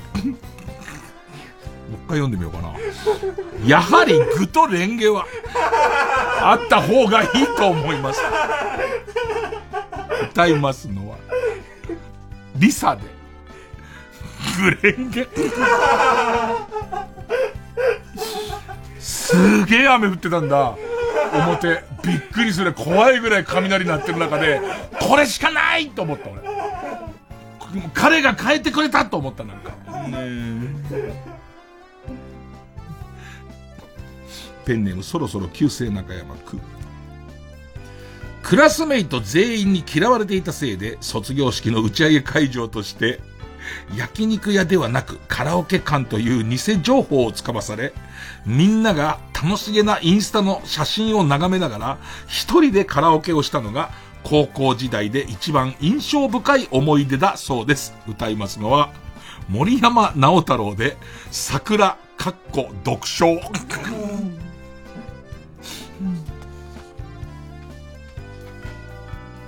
えー、ペンネーム、釧路ダンディ。け、ケネディ大統領の暗殺犯で、3億円事件の犯人で、タイタニック号を沈没させた原因も自分だという世界レベルの重要参考人なんだそうです。歌いますのは、アドで。もう、うっせぇわカルタだよね、もうこうなってきちゃうとね。うっせぇわだけじゃないってとこ分かってほしいんで、ペンネームどうにもならんよ。け、けん玉を頭のてっぺんに木工用ボンドで固定し、ヘッドバンキングで玉を剣先に入れようとして、毎回おでこが真っ赤に腫れ上がる、顔面浅間山荘が番組に参加です。頭蓋骨にひびが入っているそうです。歌いますのは、トシ伊藤とハッピーブルーで、寄せばいいのに。何でも使えますけどね、寄せばいいやつはね。ペンネームうるり、け。健康オタクを受賞する方です。情報源は、生島博士のおはよう一直線で、生島さんがラジオでおっしゃる健康法を試したり、グッズは毎回買うそうです。歌いますのは、高田水江で、そんな博士に飛ばされて。ごぼう茶とかすげえくれっかん。またごぼう茶、夏ごぼう、お前夏のごぼう茶すげえいいぞ。言ったところで俺には一銭も入らないけども、夏の冷やしごぼう茶すげえうんこすっげえ出るし。あとあれもくれるよね、あの、いびき、いびき止める唇に貼るテープをすれ違いざまにくれるよ。な、ねるねるだけ、なんか、ね、ねるねる、ね、くれますよ。えー、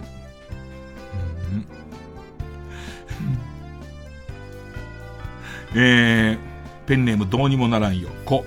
公式の企業ツイッターのアカウントで中の人を担当しているだけなのに、勝手に有名人を気取っている勘違い野郎の参加です。そんなこと言わねえ。NHK の近いじゃんでしょ。そんなこと言わねえ。個人でやっているアカウントはフォロワーもいいねも全くないようで、たまに一般ユーザーを装って企業赤にリプを送り、企業赤の方でそれを引用リツイートしているそうです。歌いますのは、乃木坂46でインフルエンサー。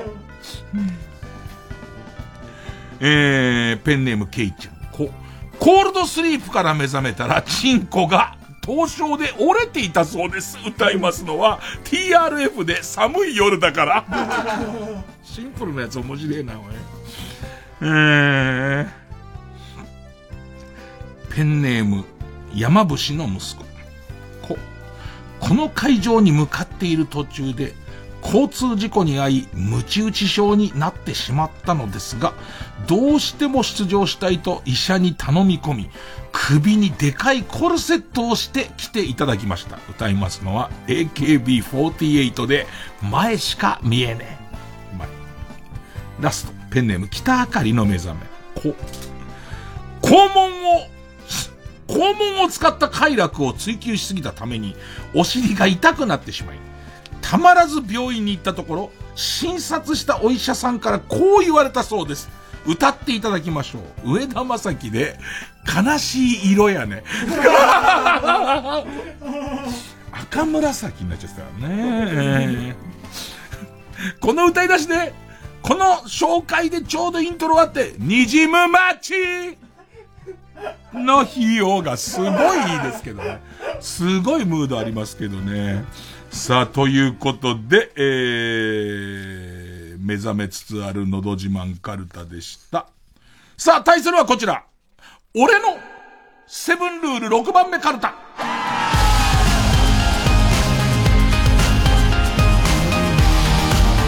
わあですね。わあ、一文字の勝負ですね。えペンネームのこささは、わっはっはー、わっはっはー、わっはっはーと笑っているアニマル浜口ではなく、その横で冷ややかな顔をしている奥さんの方を重点的に見る。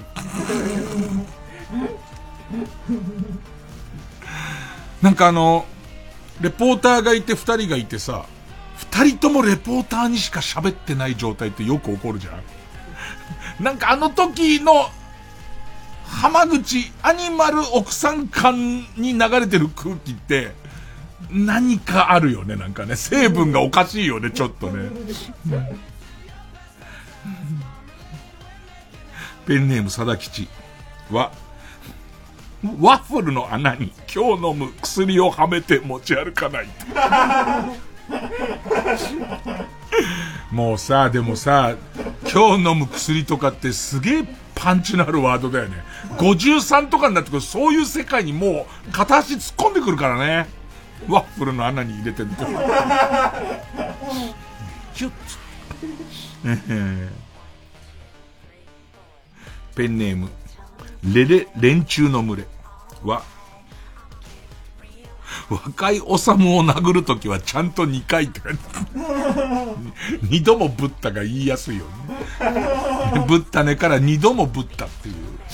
え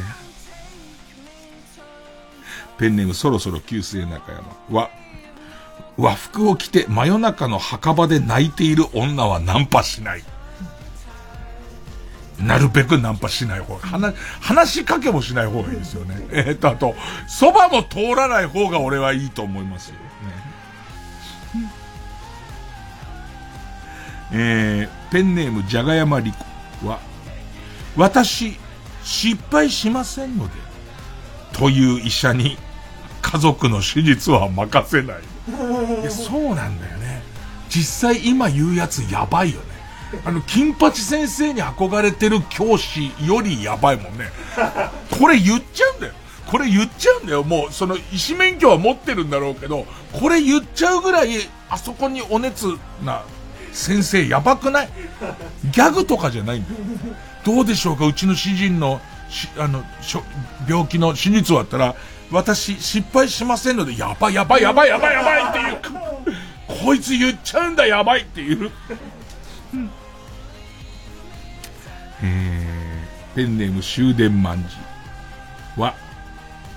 綿飴を使うタイプのすき焼きには、必ず初見のようなリアクションを心がける。優しいね。優しいよね。あの、なんだろう、前ね、なコラーゲンボール、コラーゲンのなんかいろんな色とりどりの玉を入れて作る、なんだしゃぶしゃぶだかなんだか、な、テレビでやっててね。で、俺はもうすごい印象的、的だったのは、あ、これあの、味には別にさして何も関係がないんですけど、面白いんでって店の人が言ってたのね。店のちゃんとした主人がだよ。ねえ、すげえことお前言ってんぞっていう。綿飴の意味とかないよね。多分映えるからだよね。きっと。で、面白いからだよね、きっとね。で、いて、うわーここもやってんだみたいなリアクションじゃなく、わ、え、え、え、え、あえ ちゃんと、ちゃんとやんなきゃダメですよ。うん、ペンネーム、三浦康子生誕祭実行委員会。三浦康子生誕祭は、うちの神さんと全く日にちも、えー、一日も違わず一緒なんで。これうちの神さんの生誕祭をやってる最中、裏番組になりますけどね。三浦さん大丈夫かな？カナダすごい気温になってるとこ多分カナダ行ってると思うんだよね。えー、俺のセブンルール6番目からは、私、黒井崎神戸太夫と申します。つれづれなるままに、かけ散らした神戸日記、お聞きくだされの前工場のない小梅太夫のモノマネをする友達は切り捨てる。あってのだからね。ちゃんちゃんちゃんちゃんとか、あと、畜生だけとか絶対ダメですからね。えー、恐竜食べ歩きは、わさびを醤油に溶かすのはマナー違反と言われても気にしないように常に構えておくし、絶対溶かすいいね。絶対溶かすっていう。でも知らない人とかに言われるのもムカつくからね。これをもう先に言いたいよね、なんかね。もう出てきた時点で、あの、わさび醤油に溶かすのマナー違反とか言う人いるじゃないですか。俺ね、絶対溶かすことに決めてます、つって。で、シャバシャバシャバつって。で、俺も、いや、ケースによるよ。なんかそれこそ、師匠がおごってくれたところでとかはしないけど。まあ、ここの底では、溶かした方がうまくねって、やっぱちょ、ちょっと思ってる。ちょっと思ってるね。えー、ペンネーム、かば焼き三太夫は、ワンカップ大関の瓶を再利用する際は、しっかりラベルの糊を取る。このなんか意識高いんだか低いんだかわかんないやつが元々の形ですからね。えーペンネームピストルチョコは、割引券を使うときは軽く演技をする。あ、ちょっとこれ使える？あ、使える？あ、ちょうどよね、これね。これ、使える、これ炭酸水使え、じゃあ使った方がね。っていう、もう最初からそれあ、ありきで、ありきで選んでるにもかかわらず、あの、そうするっていう。うん。えー、ペンネームピストルチョコは、若月千夏が前のめりになって話し出したらチャンネルを変える。えー、ペンネーム休学実施中は、忘れたとは言わせないと少年が仇討ちをしに来た時には、覚えはなくてもとりあえず、血は争えぬということか。貴様も父親と同じようにしてやる、などと無駄口を叩きつつ答えを探す。切るしかなくなっちゃうぞ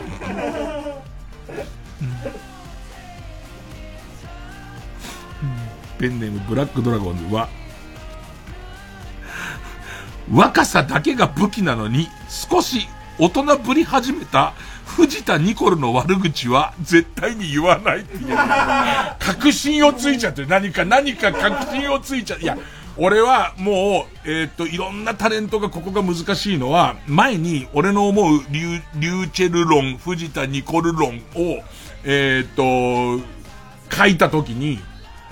俺たちみたいにテレビ出たくて出たくてしょうがなくて、いろいろ勉強して出てくるみたいな、えーっと、人には意外性がないし、えーっと、そんなのは飽きられると。これからの時代は、別に自分がテレビに出たかったかどうかは別で、他者選択で出た。他者からの推薦で出て、で、なんか面白い子いるらしいよで出て、なんか楽しそうだからいるっていうこのノリにはかなわないから、リューチェルとか、藤田ニコルにはやっぱかなわないんじゃないかっていうのが俺の説だったんだけれども、それが今度何か分かり始めた時に、もう一山あるよね。なんかもう一山新しい山に登るっていう、彼ら、彼女たちが芸能界のここがとか、あとは新しく入ってきたこのここがって話を始めた時に、とてつもない大きな壁にこう手をかけたところだよなっていうのは、すげえ思う。そんなことを言わせたくて書いたのかどうかは知らないけど。えー、ペンネーム大自然守る？は、若手芸人が裏回しがどうとか喋り始めた瞬間チャンネルを変える。辛辣だな、お前らは。俺はこれをスタバでニヤニヤしながら選んでるっていう、なんか、うなずいたりしながら、ねえー、ラストぐらいにしとこうかな。えー、じゃあ、あと2個。ペンネームソフィーと双子の姉妹は、若くて革新的な農家の2代目が、このトウモロコシ生でも甘くて美味しいんですよ。と、いくら言ってこようが、茹でる。そう、生でも食べられるんで、あのね、生の方が美味しいんですよって言われれば、それは生で食べますけど、生でも食べられるんですよって言われた時には、茹でるよね。もしくはふかすよね、それはね。えー、ラスト。ペンネームそろそろ旧姓中山は、わて。わてが一人称のツイッターのアカウントでも、実際は、七鬼であるという可能性を最後まで捨てない。絶対ない。わてはつってるやつが、わてはつってるやつが結果、結果会ってみたら、うわ、七尾そっくりってあんまないと思うけどね。さあ、ということで、えー、NHK のど自慢出場者紹介カルタ。ね。あ、これはいい対戦だよね。完成しつつある、ね、今、発展途上のいいとこまで来てるのが、えー、のど自慢で、えー、もう、えー、熟成してきてるセブンルール6番目の対戦になってます。えー、勝ったのが、のど自慢だと思う人はメールの件名に、のど。で、えー、セブンルールだと思う人は、えー、メールの件名に、えー、セブン。と書いて、メールの本文の方には、住所、氏名、年齢、電話番号を書いて、これからかかる曲の間に送ってください。えー、投票は1人1回です。抽選で3名様にバカ力カードをプレゼントします。眠気覚ましに参加してください。メールアドレスは、baka.tbs.co.jp、baka.tbs.co.jp です。えー、曲の方は、ドングリズで、ベイベー、受付開始。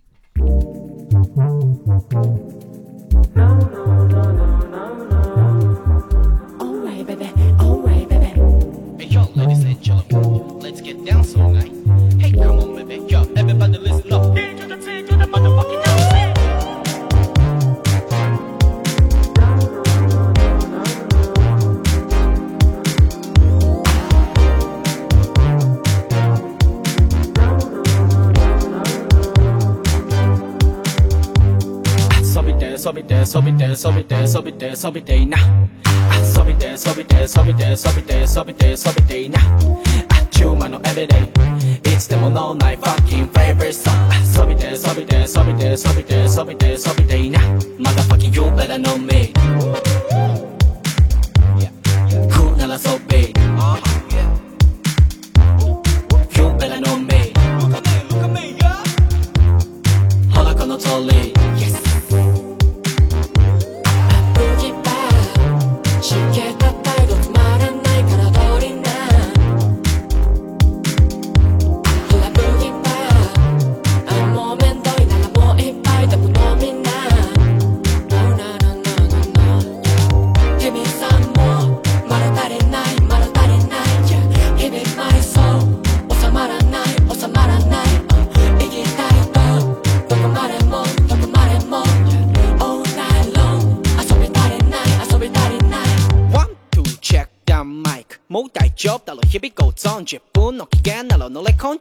まだ上げたいなら turn it back on We can make some 毎日から go go I'm a hot boy マチ無理面倒 Baby oh no どうしたの How low Good job job 生きてりゃ上々 Go get it get it yo everybody ブギバーしけた態度つまらないから通りなほらブギバー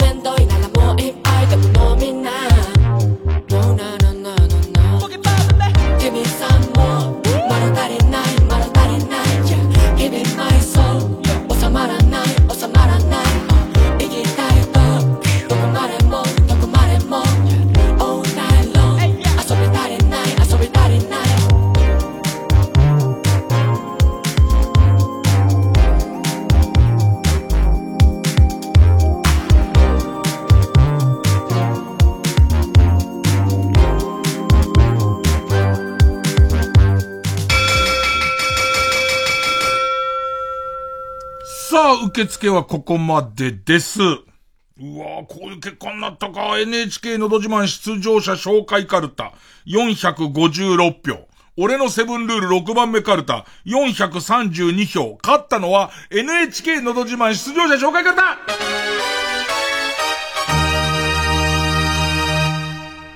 ということで、えーと、NHK のど自慢出場者紹介カルタが作業に行って、うわぁ、俺のセブンルール6番目カルタ3連敗で、今週で終了でございますまあね、途中で僕番組自体を見なくなってますからね。ええいや、あのー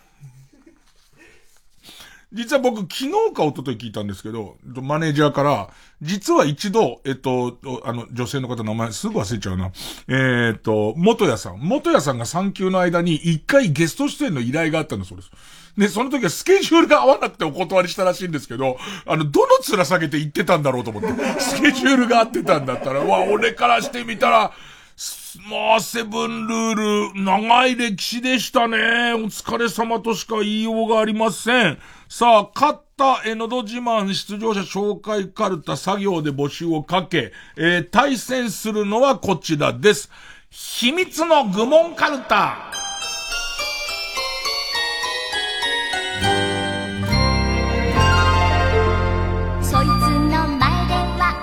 さあ、えー、まあ、これも文化として今消えつつある、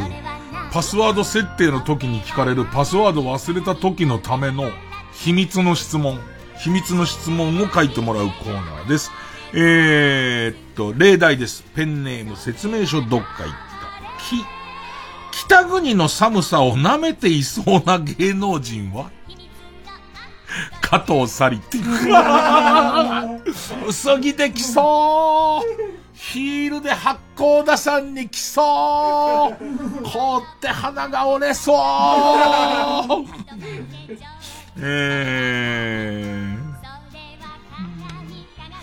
えーっとですね。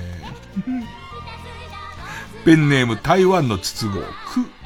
倉田真由美とよくごっちゃになってしまう有名人は西原理恵子しかねえじゃねえか。もうすぐ、すぐ開いちゃうじゃねえか。すぐ秘密突破されちゃうやつはダメ。突破されないようにしてください。ということで、次週のカードですが、NHK のど自慢出場者紹介カルタ作業と、秘密の愚問カルタ家業です。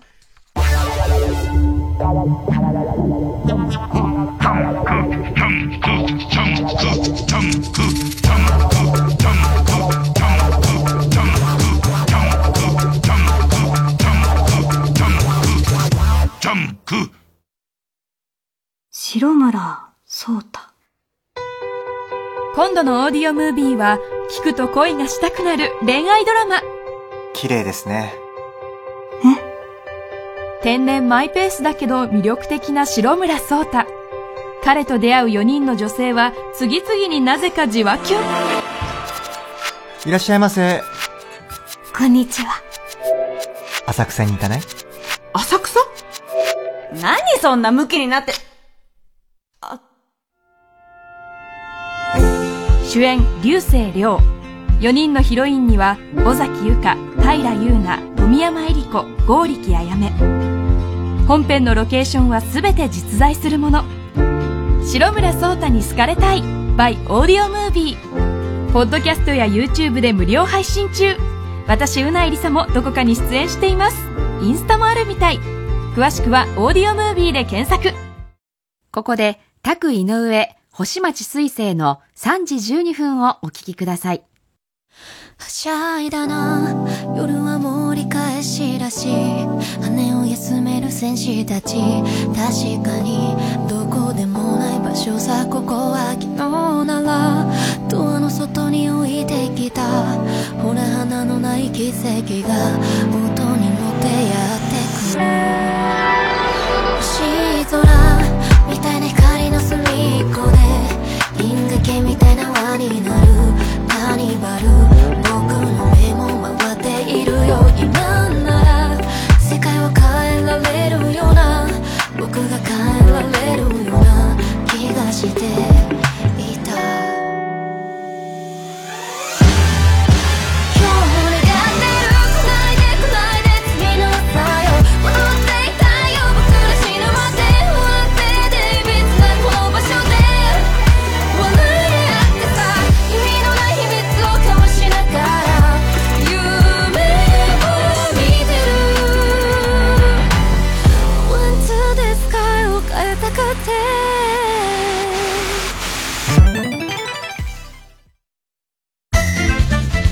TBS ラジオ YouTube 公式チャンネルでは明日のカレッジの同時生配信をはじめマイナビラフターナイトシティチルクラブなどさまざまな番組の動画を配信しています。ラジオの放送とは一味違ったここでしか見ることができない聞くことができないコンテンツがいっぱい。YouTube の検索画面で TBS ラジオと検索しあなたも今すぐチャンネル登録。最新の情報があなたのスマホにプッシュ通知されます。さらに TBS ラジオ公式 Twitter アカウントでは番組情報や放送の裏話も発信しています。こちらもぜひチェックしてください。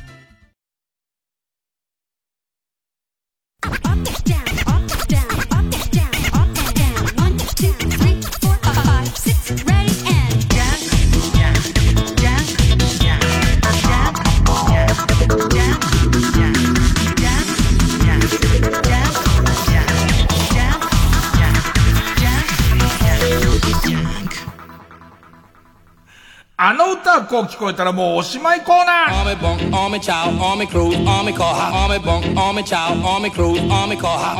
夏はね、えー、あの歌の季節ですよね。暑い日に、こう、コンビニとかになってる BGM が、でたらめに聞こえちゃうね。聞き間違えたなと思ったら送っていただきたいと思っております。もうこう聞こえちゃったんだからしょうがないよっていうね。えー、っと、ペンネーム、伊集院さんつけてください。ですけど、えー、じゃあですね。えー、私はアジアのパピオンでお願いします。あなたのペンネーム使ってんのみんなこうやってつけてくださいって言った後に必ずみんなね。えー、元歌、松田聖子の渚のバルコニーのこの部分。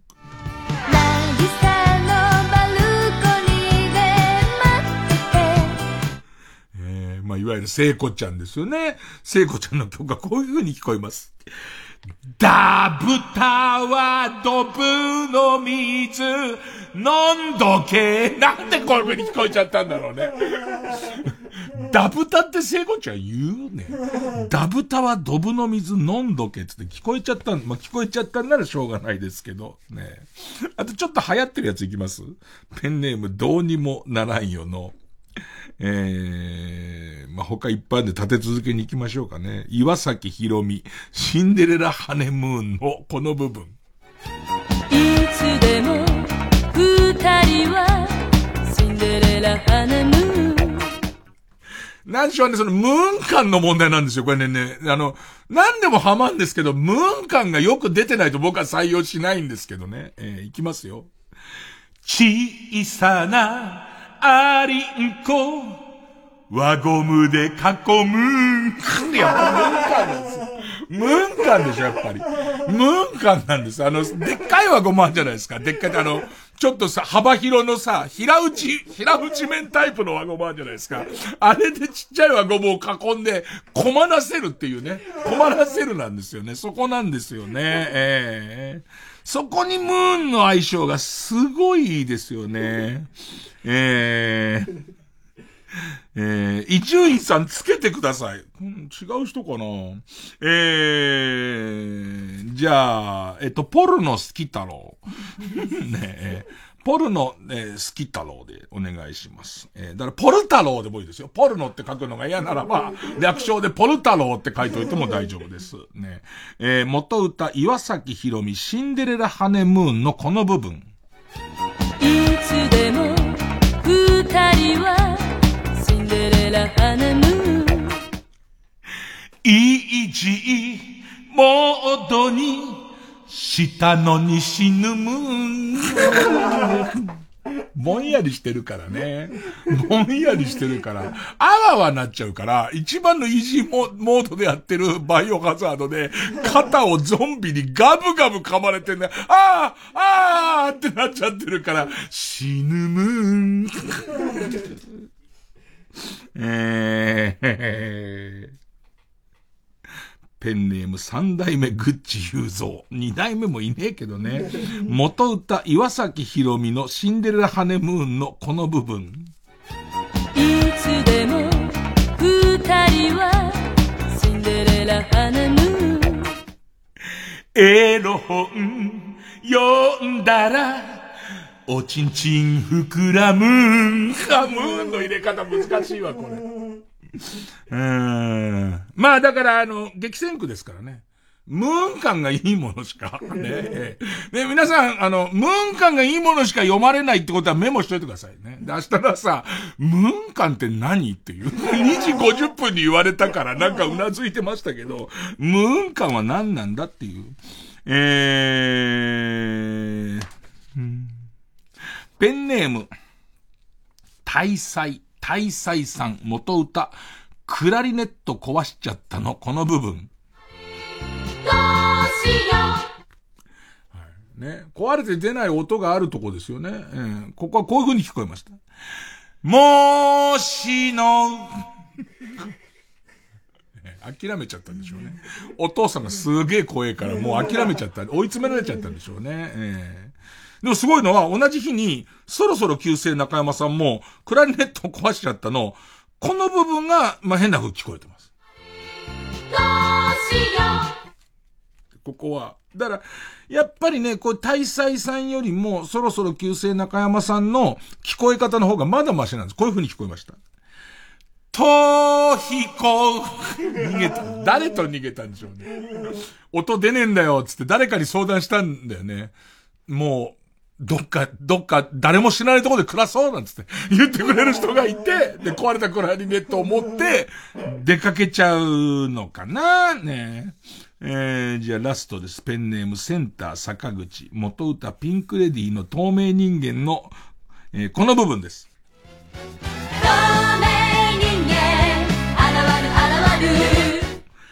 まあ、僕は53でね、ずっとこう、子供の頃聞いた頭に刻み込まれてるんで、透明人間現る現るにしか聞こえないんですけど、そもそもおかしな歌詞ですからね、逆説的なね。えー、こういう風に聞こえたらしいです。この店、私は犬です。この方がやり過ごせる可能性が。ね。透明人間、透明になれないんですから、透明人間なんつってるよりも、もう思い切って肛門見せちゃった犬ですけどっていう方が、ああ、犬か、みたいなことになる、なる可能性が少し高いですからね。えー、理論的な聞き間違いなんですよ。えー、ということで、えー、まあまあ夏暑いですから、ね、聞こえちゃったんだからしょうがない。歌詞書いて送ってください。お待ちしております。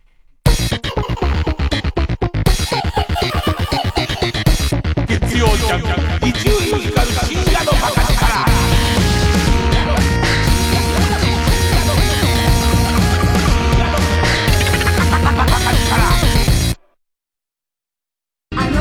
TBS ラジオ主催伊藤蘭コンサートツアー2021ビサイドユーファンファンキャンディーズ。10月28日29日中野サンプラザで開催。最新アルバム「ビサイドユーからの曲とキャンディーズソング満載のセットリストです。詳しくは TBS ラジオイベントページをご覧ください。大ジャンプの原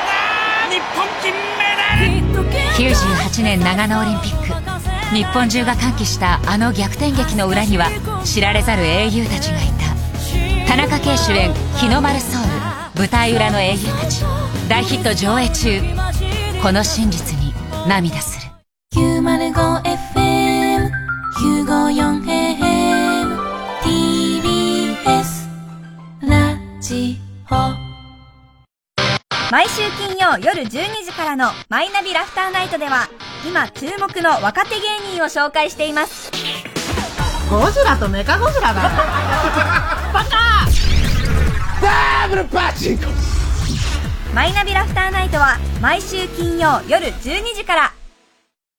TBS ラジオジャンクこの時間は小学館中外製薬マルハニチロ伊藤園ホテルズ他各社の提供でお送りしました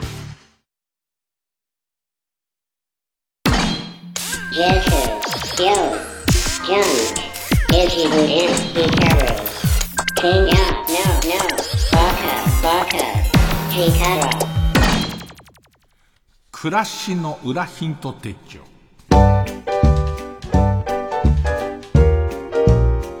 まあ、なかなか楽しいことが起こりづらい、まあ、日々ですけどね。ちょっと心のどこかに、一アクセント入れると見慣れた風景も、えー、楽しくなるよっていうコーナーです。えー、ペンネームさてはインチキ、さては陰菌玉かぶれ。えー、ヒント。人間そっくりだけど、体が、体がとても柔らかい、ポテトサラダでできている？ポテサラ星人を想像しましょう。ねしましょうって言われてたからしましょうよ。ポテサラ星、しかもあの、あんま硬くないやつ、割と緩めのポテサラ星人を想像しましょう。バトル漫画などで、パンチが胸板を貫いているようなシーンに遭遇したら、すごい威力のパンチだではなく、この敵、ポテサラ星人だったのか？と、と思いましょう。いろんな漫画、アニメ、映画にポテサラ星人が潜んでいるので、まさかこの2枚目が、ポテサラ星人だったなんて、という、楽しみ方ができます。ね、僕今すっごい面白いんですけど、ね、僕今すっごい面白いんですけど、も面白いがもうポテサラ星人だったんだってことにしちゃえば、ね、ありとあらゆる必殺技でバラバラにされてるやつ、ポテサラ星人だったのかつって、弱いわけだわつって、ね、えー、続きまして、ペンネーム母を訪ねて三千里眼。ヒント。まあね、コロナでなかなかないですけど、飲みの席も終盤。急にトランプを取り出して一枚選んでしまい、少し目を閉じててくださいと言ってる間にトランプをしまって、何事もなかったかのように飲み続けましょう。うまくいけば、夢だったのかな？と勘違い、勘違いさせられます。うまくいった時すごいよね。うまくいった時の選んで覚えてくださいっつって目閉じさしてしばらくやってて、でいてこう、こうなんかみんな普通にもう飲んじゃってるわけじゃん。ほいで、え、ちょっと、おい、いつまで目閉じていいんだった時の、お前酔ってんぞって押し切った時の、多分家とか帰ってから、で、俺、クラブの8、ね、この、みたいな、やられた方うまくいった時はすごいけどないやー、さあ続いていきます。えー、ペンネームスラッガータイプではない。ヒント。うん一日に5人スキンヘッドの人を見たら、思い切ってスキンヘッドにしましょう。結構だね。でも5人ってどうだろう ?5 人微妙だな。いなくはないよね。で、なんか、えー、今スキンヘッドの有名人の方も増えてきてるので、テレビを見るだけも含めるとなかなかスリルがあって、テレビは無理だよね。絶対見ちゃうよね。小峠ザコシショウでもう2位だもんね。それ以外に、ねそれ以外にってなってくると、今言わないでいい人の名前を今言いそうになったけど、ね、まあ、ね、毎日出なくはなったから、だから、確率は下がってるけれども、どうカウントしていいかわかんない、確認ができないからね。ええ。でも、街で相当、今日は俺、明日お前ねって言って歩き始めた時の感じは相当俺ドキドキすると思うけどな。まあまあ、なんだかんだね、いろんな工夫をしてですね、一日一日生きていきましょう。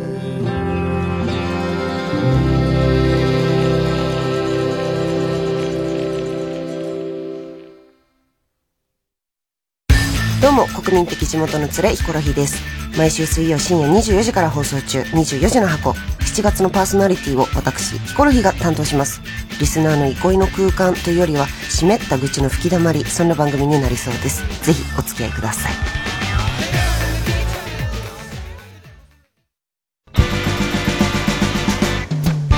お世話になってます伊藤と畑中でオズワルドです毎週金曜深夜0時30分からはほらここがオズワルドさんちをお送りしていますちょっと伊藤ぼーっとしてないで放送時間言ってよ俺の声聞こえてないんだってさ 90.5MHz TBS ラジオ空気階段の単独ライブの好評販売中。空気階段の単独ライブのグッズ好評販売中って言ってます。3時です。